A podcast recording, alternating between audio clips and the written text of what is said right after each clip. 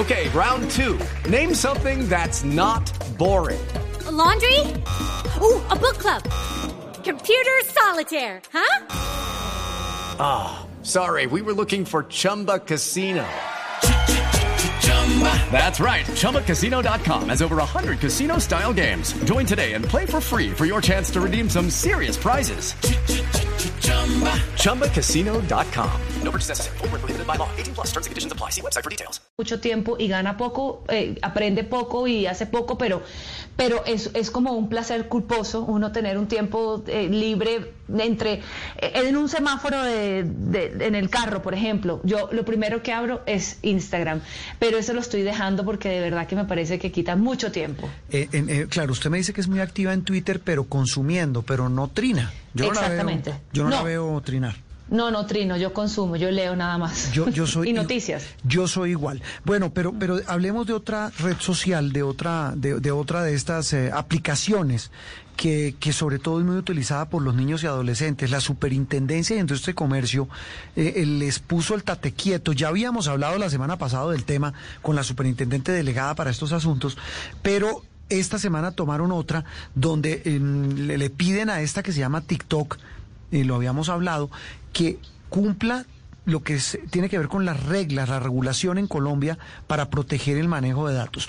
Don José Carlos García, no lo dejamos descansar ni hoy domingo. Gracias por estar en Sala de Prensa Blue. Siempre es un placer, Juan Roberto, estar con ustedes aquí los domingos en Sala de Prensa. Bueno, ¿usted tiene TikTok? Sí, señor. Lo tengo básicamente... Es una red muy juvenil, hay que decirlo, Juan Roberto. Es que por eso le pregunto, ¿qué, qué hace uno en TikTok? Explíquenos a los que no sabemos.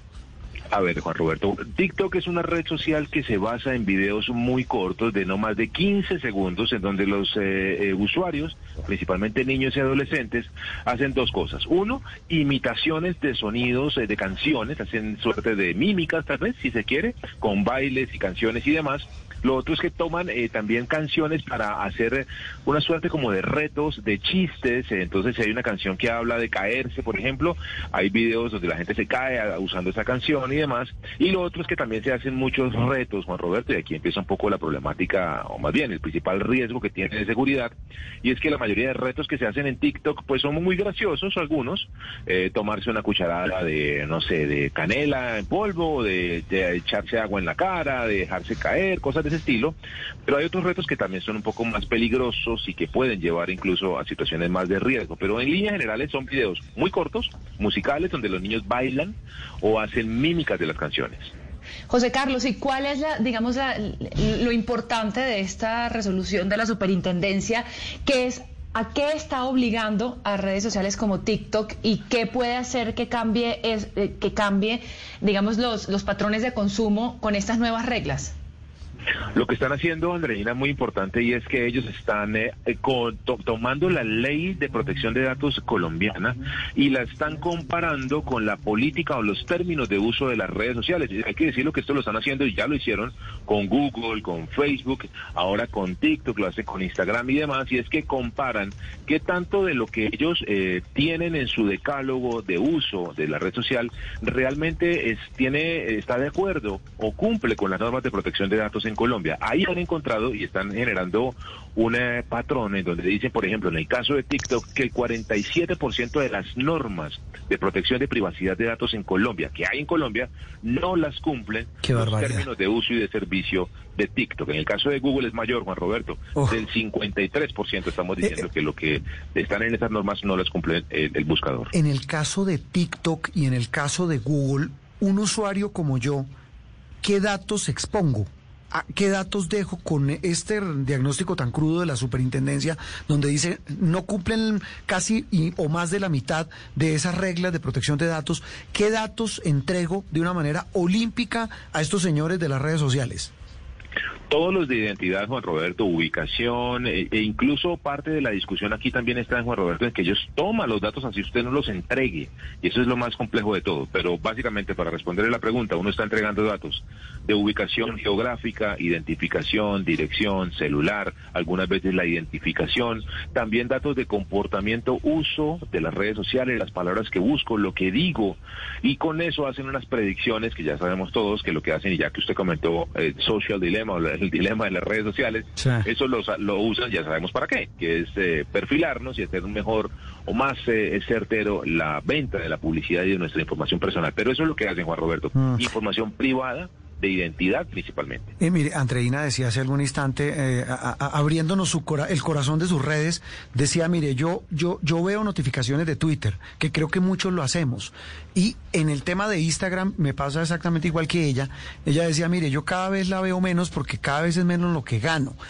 Esto no es un juicio de valor ni es una guerra que le estemos declarando a las redes sociales. Faltaría más. Y seríamos en medio tontos y hasta, hasta torpes. Pero José Carlos, realmente eh, la utilidad de una red como Instagram, que, que más allá, hablábamos hace ocho días, de que muchos influenciadores la usan para vender productos y sin contar que están haciendo publicidad. Pero más allá de eso, ¿para qué sirve una red como esa? Muy difícil, Juan Roberto. Yo creo que eh, parte mucho del, de la manera en cómo nosotros construyamos nuestro ecosistema digital. ¿Y a qué me refiero eh, con eso?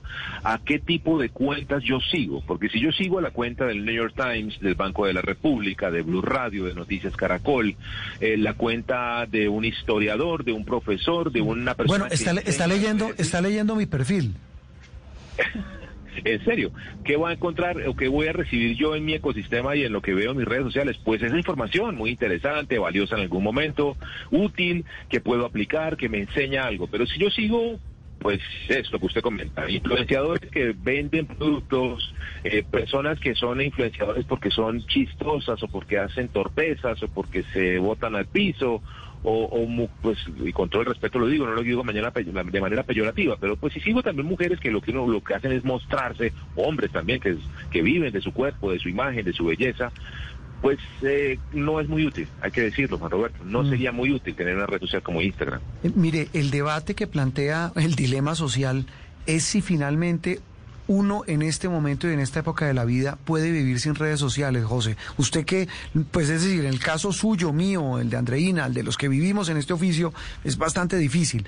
Pero mucha gente se pregunta y le preguntan a uno, oiga, ¿se puede vivir sin redes sociales?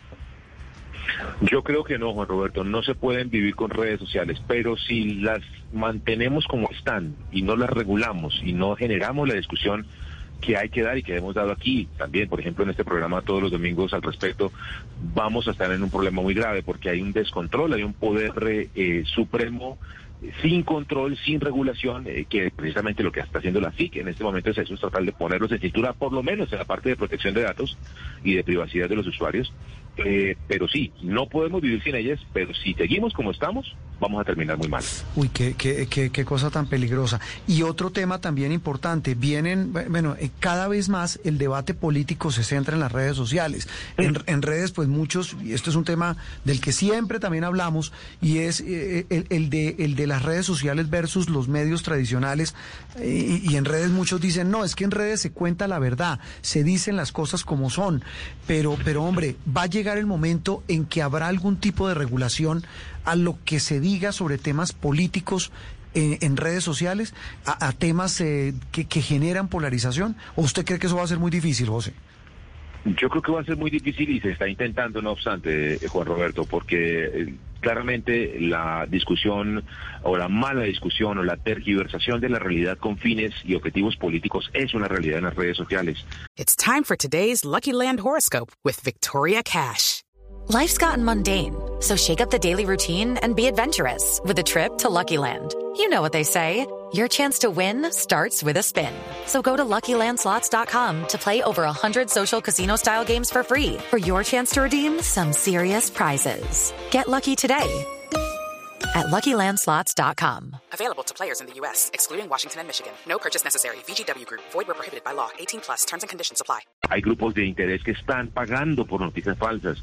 Hay grupos de interés que están eh, deformando la realidad, disfrazándola de noticia verdadera para o algún rédito político. Y eso es evidente, eso pasa, eso está probado, comprobado, lo, ha pasa en Facebook, ha pasado en Twitter y por eso esas redes sociales están intentando de cierta manera controlarlo, Juan, pero yo lo veo complejo en la medida en la que no haya una mayor, eh, digamos, apertura y que estas gigantes de Internet suelten o por lo menos permitan que muchos más grupos civiles, sociales, permitan una mayor auditoría y control y segundo, que le vuelvan a dar eh, y que no le cobren a los medios de comunicación y que permitan la circulación libre de, de las noticias, por lo menos de medios independientes, de medios, eh, de medios eh, que trabajan de manera, eh, digamos, honrada con la información, que son directos, que hacen un trabajo serio con el contenido, que no les cobren, que no les hagan lo que sabemos que hacen, que les esconden las noticias. No- El algoritmo no deja ver a la gente las noticias que son, sino que solamente ellos escogen lo que quiere que la gente lea. En fin, esa discusión es muy interesante en el fondo. José Carlos, una de las, de, de las premisas que hemos escuchado por mucho tiempo y que también queda plasmado en este documental do- Social Dilemma es que uno refuerza sus propias convicciones en, en las redes sociales, no, no confronta sus posiciones. Y de hecho uno de los personajes que participa, que son, todos como gurús, eh, han sido de, de empresas importantes, de Facebook, de Instagram, y, y uno de ellos lo que decía era que lo que hace como, como un usuario, digamos, para, para ser un usuario, eh, digamos, consciente, es que empieza a seguir a gente que piensa distinta a él para confrontar sus propias posiciones. ¿Qué otra, qué otra, digamos, eh, eh, qué otra cosa podemos hacer como usuarios para evitar caer en esa trampa de- del extremo y de la ideologización y, y no confrontarnos? ¿Qué otra cosa nos puede recomendar a ustedes para ser usuarios responsables de redes sociales?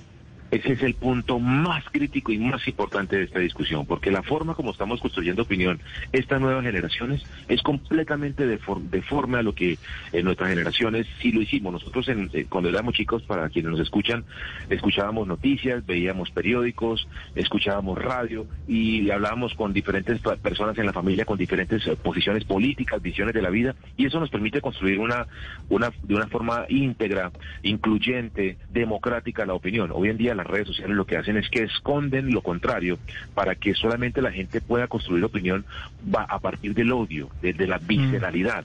Por eso cuando un medio de comunicación, Juan Roberto, le ha pasado, habla de un movimiento político y al otro día habla de otro, siempre nos gradúan en una de las otras orillas y creen que estamos haciendo mal nuestro trabajo cuando no es así. El periodismo se basa precisamente en la confrontación, en las fuentes, en las diferentes visiones. ¿Qué debería yo eh, yo proponer, proponer al respecto, como usted dice, una de esas es lean diferentes contenidos, no solamente el de sus movimientos políticos, no solamente el de su, ni, ni siquiera lo político, lo cultural también, escuchen otras músicas, vean otros discursos políticos, vean noticias de diferentes medios de comunicación, porque así es que se construye opinión de manera mucho más variada. Esa es una, eh, digamos, eh, forma de hacerlo más correcta. No, y yo siempre a quien, ya no lo hago, lo tengo que decir con, con, con respeto, eh, José Carlos y Andreina de Oyentes. Yo antes respondía a algunos de los tweets, de los trinos, y ustedes los verán ahí, yo decía, eh, eh, mire, siempre digo la misma frase, con respeto absoluto y con la cabeza agachada escucho sus, sus reflexiones, pero es que Ave María, el discurso de verdad cada vez es más intolerante y odio. es de odio. Voy a decir una frase de mi hijo, cada vez es más rabón. De acuerdo. Y, y- y pues, eh, no sé, no sé, y repito, no es un juicio de valor. Pero, pero José, nos encanta como siempre tenerlo acá para hablar de estos temas y seguir reflexionando para construir. La idea no es enjuiciar a las redes, ni mucho menos. Son una gran herramienta de expresión, eh, son un, un gran vehículo para que muchas personas se expresen y cuenten lo que sienten o lo que piensan. Y, pero, pero todo tiene sus límites y todo tiene una norma que hay que cumplir. Lo dejamos descansar de don José, que siga haciendo videos de TikTok. Feliz domingo, Roberto. Seguimos en Sala de Prensa Blue.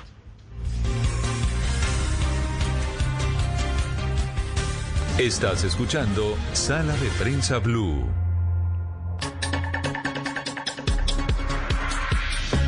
Guys, it is Ryan. I'm not sure if you know this about me, but I'm a bit of a fun fanatic when I can. I like to work, but I like fun too. It's a thing. And now the truth is out there. I can tell you about my favorite place to have fun. Chumba Casino. They have hundreds of social casino style games to choose from with new games released each week. You can play for free anytime, anywhere and each day brings a new chance to collect daily bonuses. So join me in the fun. Sign up now at ChumbaCasino.com. No purchase necessary. Group. Void were prohibited by law. See terms and conditions. 18 plus.